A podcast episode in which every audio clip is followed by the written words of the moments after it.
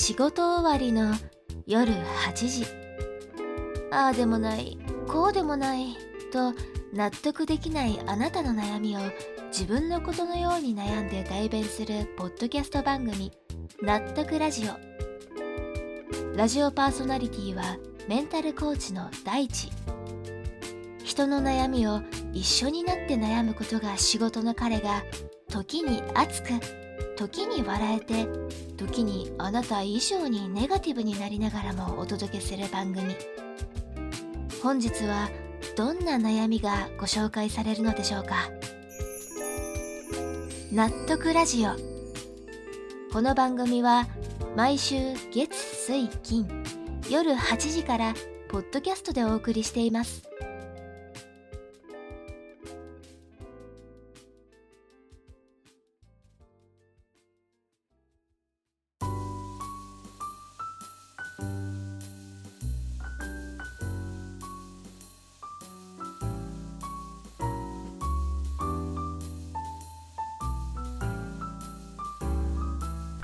こんばんは。憂鬱な夜の時間帯にラジオの電波に乗って皆さんのもとへお届けするラジオ番組納得ラジオ。本日もメンタルコーチの大地がお送りいたします。えー、この前ね仕事終わりに職場のお姉さん3人とね、まあ、職場の喫煙所でまあ2時間くらいだべってたんですよ。あの僕はあのタバコを吸わないんですけどその場にいてね。そこでねそのまあ4人僕含め4人がみんな独身だったんでやっぱりこう結婚の話とかになることが多いんですよね。まあ結婚するにはまあまず恋愛だと。で恋愛するにはってなったらまあ今の時代マッチングアプリ一択ではなーっていう話になってきてまあ僕自身もねうーん、マッチングアプリだよな。またやろうかな。でもアプリでね、あんまいい出会いしたことないんですよね、みたいな。まあそんな女子会みたいな話を僕たちはしていたんですけど、ああ、そうだって思って、せっかくね、あの今女性ばっかりいるんだし、昔から気になってたあのことについて俺聞いてみようと思って、ちょっと話してみたんですよ。皆さん、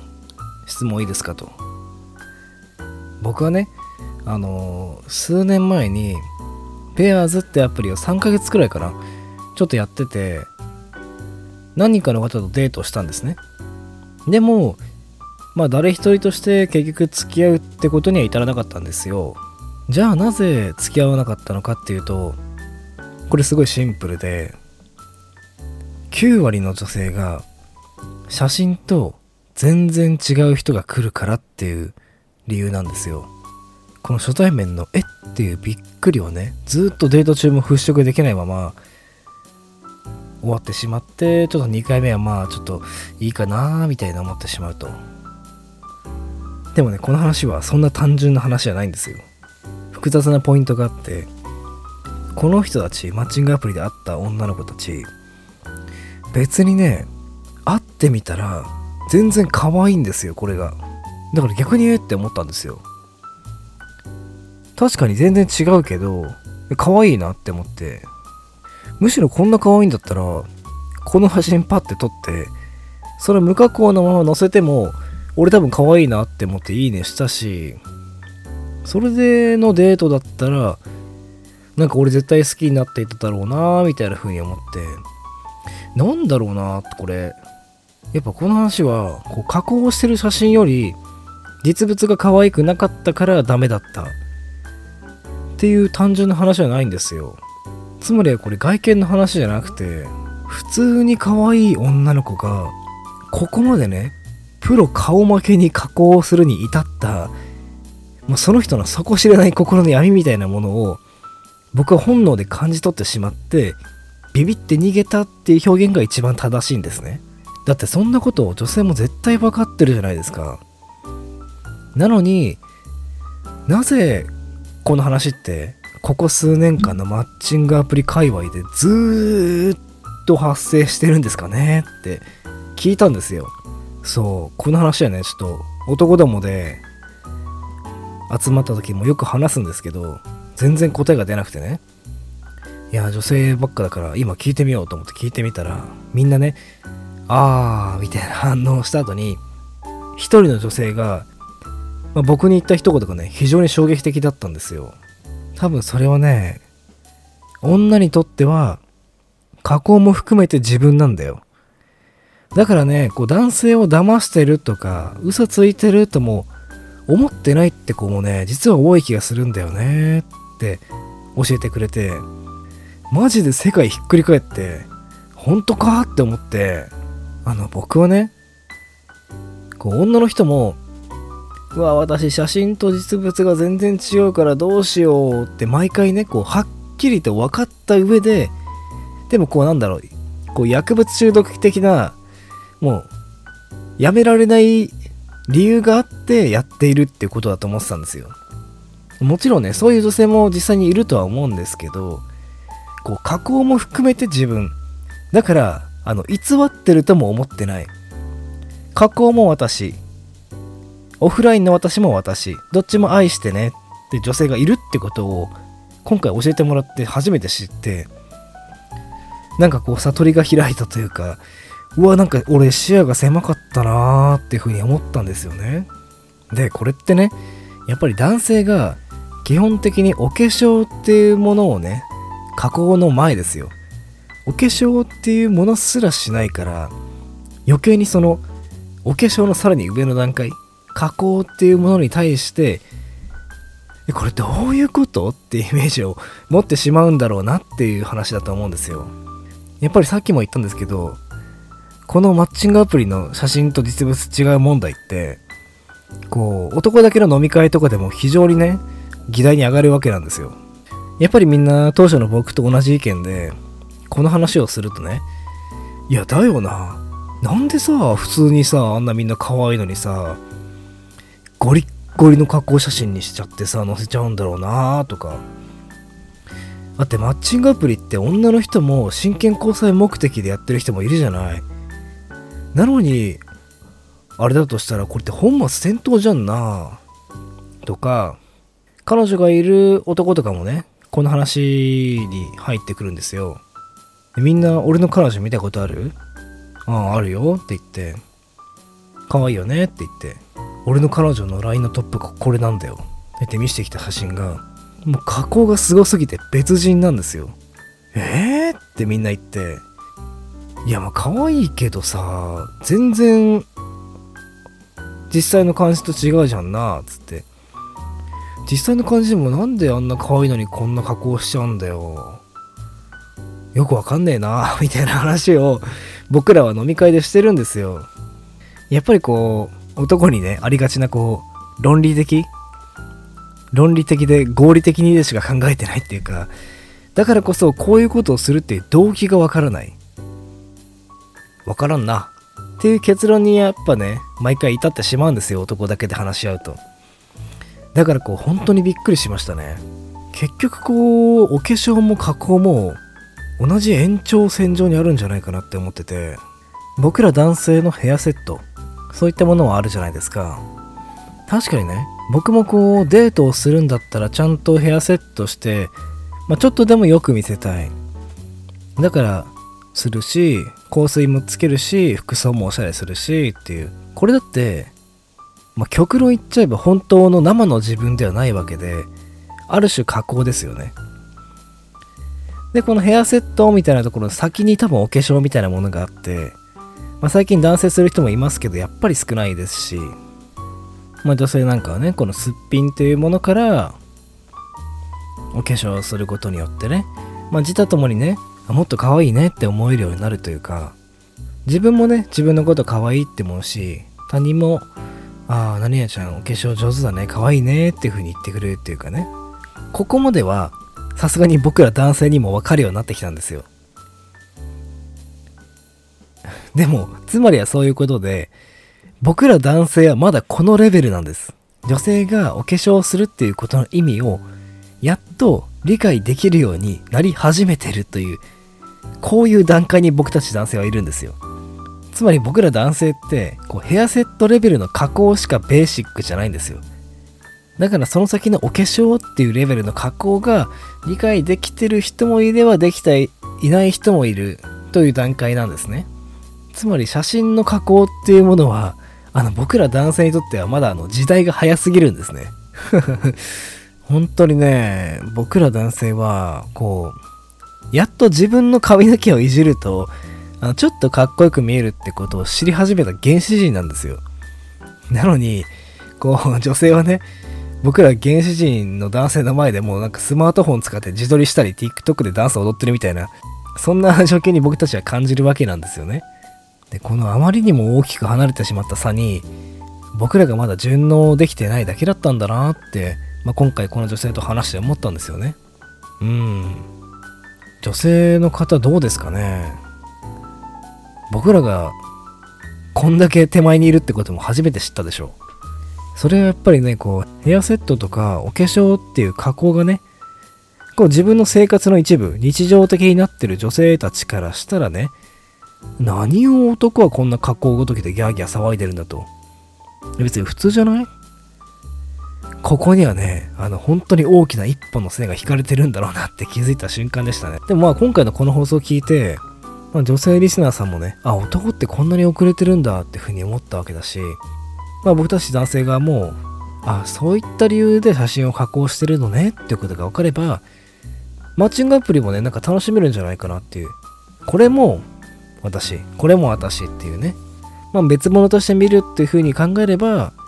楽しめるし、愛せるんじゃないかなっていうふうに思いましたね。そう。別にこう女性は悪意があってとか闇が深くてとかそういった理由で別人級の加工写真とかを載せてるわけじゃないんだとヘアセットとかお化粧の延長線上だよってことがね分かれば、えー、その実物の女性そのものをねなんか愛せるようになるんじゃないかなっていうふうに思っております。うん。いやどうでしょうかね。なんか今日はこうマッチングアプリ時代の恋愛でね男性の大きな悩みの一つでもあるこの加工問題についてね、一つの答えが出たんじゃないかなっていうふうに、えー、なんかいい話したなっていうふうに思いますね。やっぱりね、僕ら男女って、こう人間っていうこと以外、あの、ほぼ違う生き物なんだなって思いませんか？ほんとなんかね、逆に男性と女性は生物学的にはなんか違う生き物でしたみたいな風に言ってもらった方がね、なんか仲良くなれそうだなっていうふうにも思っちゃうくらい違うなっていうふうに、えー、思いますがね。うん。いやー、ぜひね、マッチングアプリで皆さん仲良くしてほしいと思っておりますので、えー、今日の話を聞いてね、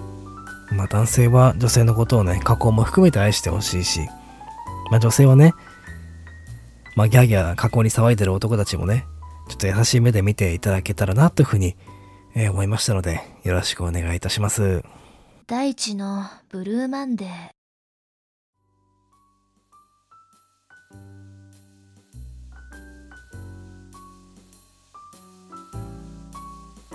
はい、えー、日本中がね一番ブルーな気持ちになる時間帯月曜日の夜リスナーの皆さんをあまだ月曜かよっていう気持ちのままね眠らせないためにネガティブだけど笑える話をしていくというコーナーでございます。またね、今日の話は、あの、さっき話した喫煙所で話したお話なんですけど、あの、また僕がね、質問をしたんですよ。あの、俺、身長164センチしかないんですけど、こう自分自身がこう自分の身長を気にならなくなった途端にね、ちゃんと女性から相手にされるようになったんですけど、これって女性的にはね、具体的にどんな理由があるって思いますか？っていうね、もうなんかこのラジオで話してるようなもう俺っぽさ全開の疑問をこうぶつけてみたんですよ、また。ま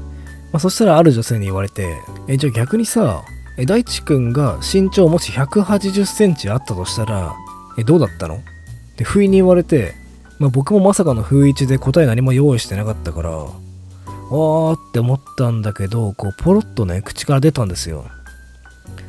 うーん、多分、こんなに色々頑張ってなかったって思いますね。で、無意識に口から出ちゃって、もう自分で言ってね、ハッとしたんですよ。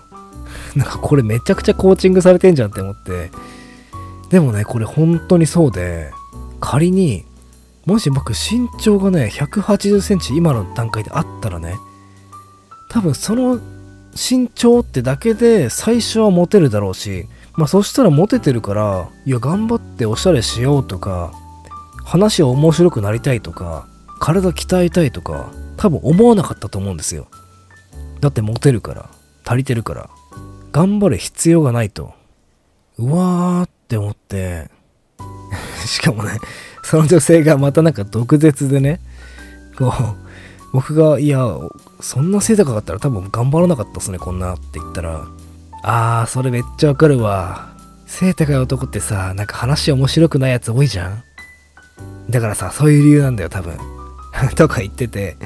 いや俺そこまでは言ってないんだけどなーっていうふうには思いつつね。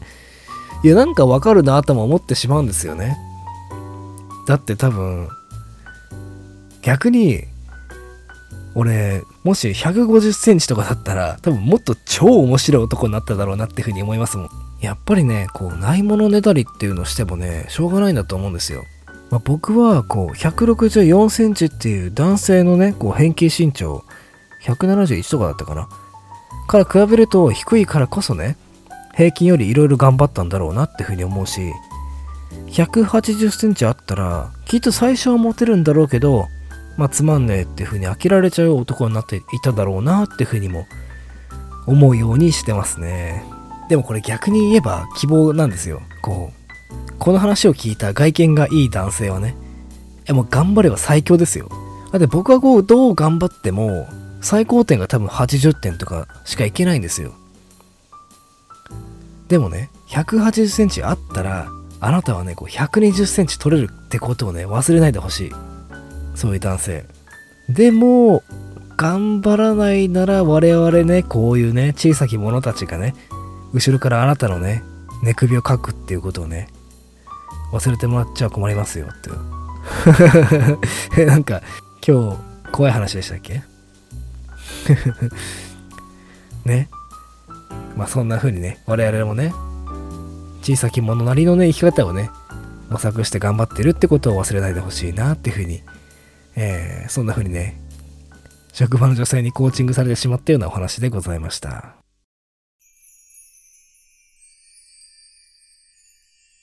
納得ラジオ。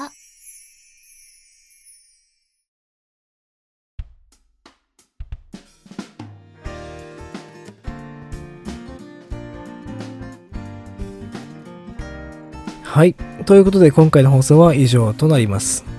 今日はねこうあの職場の女性たちとのね喫煙所トークでしたけど本当にねあのうちの会社はねこう女性の方が数も多いしこう性格もねこうたくましい人が多いんですよ。だから僕のこうちょっと普通の女性には答えにくい質問とかにもねこう忖度なしでズバズバって答えてくれるからなんか面白いですよね。あ女性もねあの腹の底ではそんなえげつないこと考えていたのねみたいな話をねやっぱり男性って教えてもらえないことが多いからいやーこういった機会ってね大事にしていきたいなーってふうに思いましたね、えー、今後もこの私の喫煙所トーク交互期待ということで。またねいつかお話しするようなことがあったらねメモしてラジオで話したいと思いますのでよろしくお願いいたします。はい。ということで納得ラジオ月水金の週3回。えー、20時から各種ポッドキャストで配信しております。リスナーの皆さんからのお悩み相談、コーナーへのお便りもお待ちしておりますので、どしどしご応募ください。また、僕とのコーチングセッションの無料体験は概要欄にあるリンク、またはインスタの DM より連絡をお待ちしております。えー、インスタ、ツイッターでも投稿しておりますので、ぜひそちらもお楽しみください。それでは次回の放送で皆さんとまた一緒に悩めることを楽しみにしております。本日のお相手は大地でした。また次回、おやすみなさい。